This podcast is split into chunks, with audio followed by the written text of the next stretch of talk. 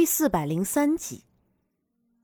如果不是因为知道苏月心肚子里的孩子不是英明的，他差点要以为英明才是孩子的爹了。对于苏月心这样关怀备至的，可惜人家根本就一点都不知道，更不要说领他的情了。于飞无奈的摇了摇头，决定不跟英明计较。他上前几步，认真的替苏月心把脉。苏月心的情况比他想象中的情况还要糟糕，于飞的眉头微微一蹙：“怎么样了？你倒是说句话呀！”英明都快要急死了。情况不是很好，他腹中的胎儿气息太弱，要是他再不好好的休养的话，恐怕生出来的会是一个死胎。于飞没有再和英明嬉皮笑脸，他说的全部都是实话，并且是十分正经的。死胎。英明整个人都像是失去了所有的力气一样，一下子跌坐在床上。你别着急，也许情况并不会像我们想象的那么糟糕，也许只要苏月心好好调养，还是可以健康的生下孩子的。于飞话虽是这样说的。但多少还是有些不确定。苏月心身体的亏损实在是太大了，就算是再怎么补，应该也是回不到之前那种状态了。也许她能够安全的生下这孩子，但却会落下病根儿，这一切都是没有定数的。如果能有好的补药救回她肚子里的孩子，你一定要尽力。英明看着于飞。几乎是用的一副强硬的语气。英明，我真怀疑苏月心肚子里的这个孩子是你的。于飞调笑着：“你开什么玩笑？别贫嘴，我说的都是真的。如果这个孩子没了，心儿一定会很伤心的。若是能有个孩子陪着他，兴许他还能好过一些。”英明看着昏睡过去的苏月心，心里忍不住泛上心疼。他真的是不明白，苏月心为什么总是会想起沈炼。沈炼已经是一个必死之人了，他根本就没有可能再活着。这对苏月心来说，应该是个不小的心结。英明的心里很是复杂，他在想到底要不要把沈炼的事情告诉苏月心。如果。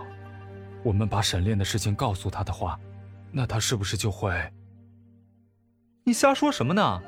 你明明是知道的，沈炼根本就活不了多长时间了。告诉他，让他从失望变成绝望吗？如果真的是这样的话，不只是他腹中的胎儿，连他自己都会没命的。于飞一点都不像是在危言耸听，他说的全部都是实话。英明一下子就沉默了。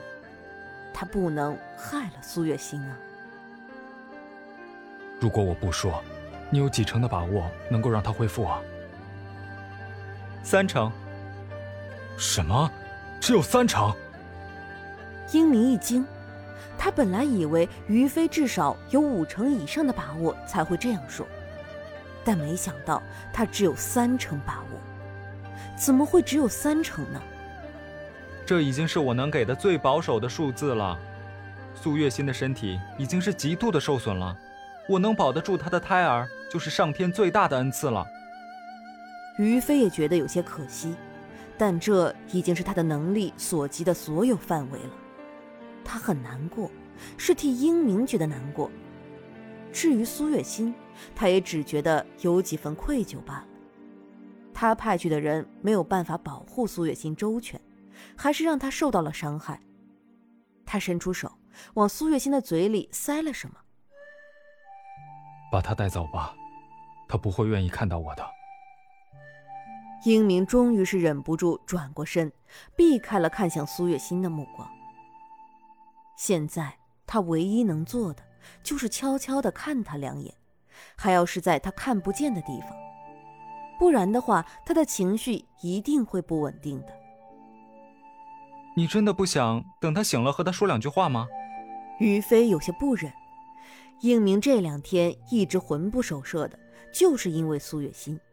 所以他今天把苏月心带到这里来，也是为了一解英明的相思之苦。他真的不愿意英明再这样沉沦下去了。不了，你带着他离开吧。英明还是没忍住看了苏月心两眼，最后他就转过身离开了。于飞本想再说些什么的，但英明早就已经离开了，于飞连喊都没喊住。没办法，他只能抱起苏月心，把她抱回了将军府。于飞，你终于回来了，夫人。于飞还没反应过来，就有一大团粉色的东西朝他扑了过来。哦，不，准确的说，应该是朝着他怀里的苏月心扑了过来。他只感觉自己的手里一轻，苏月心就被如意抱了过去。我都说过一定会把他带回来的，你还担心什么？于飞有些无奈。如果这件事情被夫人知道的话，我好不容易在夫人面前建立起来的信任就会全部消失的。如意抱着苏月心，把她抱回屋里。虽然苏月心已经是身怀六甲，但她本来就很瘦，所以这怀了孕的人竟然一点都没有孕妇的重量。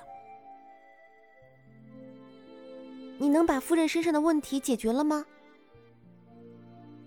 如意看着苏月心日渐消瘦的脸颊，突然想起来问：“还没有，他这样差的状态还会持续，但情况会好上一点。你必须要日日看着他，不要再让他思虑过多了。他的心情好一些，说不定他在生产的时候还能好受一点。”于飞无奈的摇了摇头。苏月心这个女人真的是倔强固执的很，他们用什么办法吊住她的命？都不如她自己惜命来的要紧。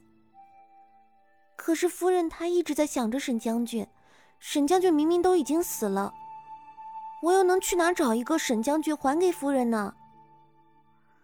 如意的面上都是无奈，她都已经忘了这样的事情已经发生过多少回了。每一次苏月心说要找沈炼的时候，她都要用尽全力的敷衍。苏月心面上虽然迎合他，但他知道苏月心是什么都明白的。他看着苏月心什么都明白的样子，他的心里是真的很难过，替苏月心觉得难过。你说，要是苏月心知道沈炼还活着的消息，他会不会好过一些啊？于飞看着苏月心，喃喃的自言自语。你说什么？沈将军还活着？如意耳尖，自然是听到了于飞的话。他的眼中像是铺上了一层亮光，看着于飞，是带着希望的。是，他是还活着，可他就像是一个活死人一样，根本就醒不过来的。就算苏月心知道沈炼还活着，也于事无补的。于飞有些为难。他实在是不想掐灭一个女孩的希望，但是他说的就是事实，哪怕再怎么用谎言掩饰，终有一天也是会以另外一种更加残酷的事情表现出来的。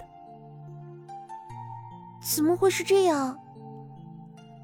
如意眼中的希望渐渐变成了失望，这样的一种落差一定会产生这样的失望感。于飞也没有任何办法。现在苏月心主要是不能受到刺激，其他的倒也没什么。我开的药一定要让他天天喝，不能断，不然的话，他的身子一旦调理不好，我们就要考虑落胎了。于飞面色凝重的道。如意点点头，却也没有再理会于飞的意思，他的一门心思全部都在苏月心的身上。苏月心实在是太瘦了，用皮包骨来形容一点也不为过。这么瘦，若是再不好好处理，的确是要落胎的。毕竟什么都比不上自己的性命重要，不是吗？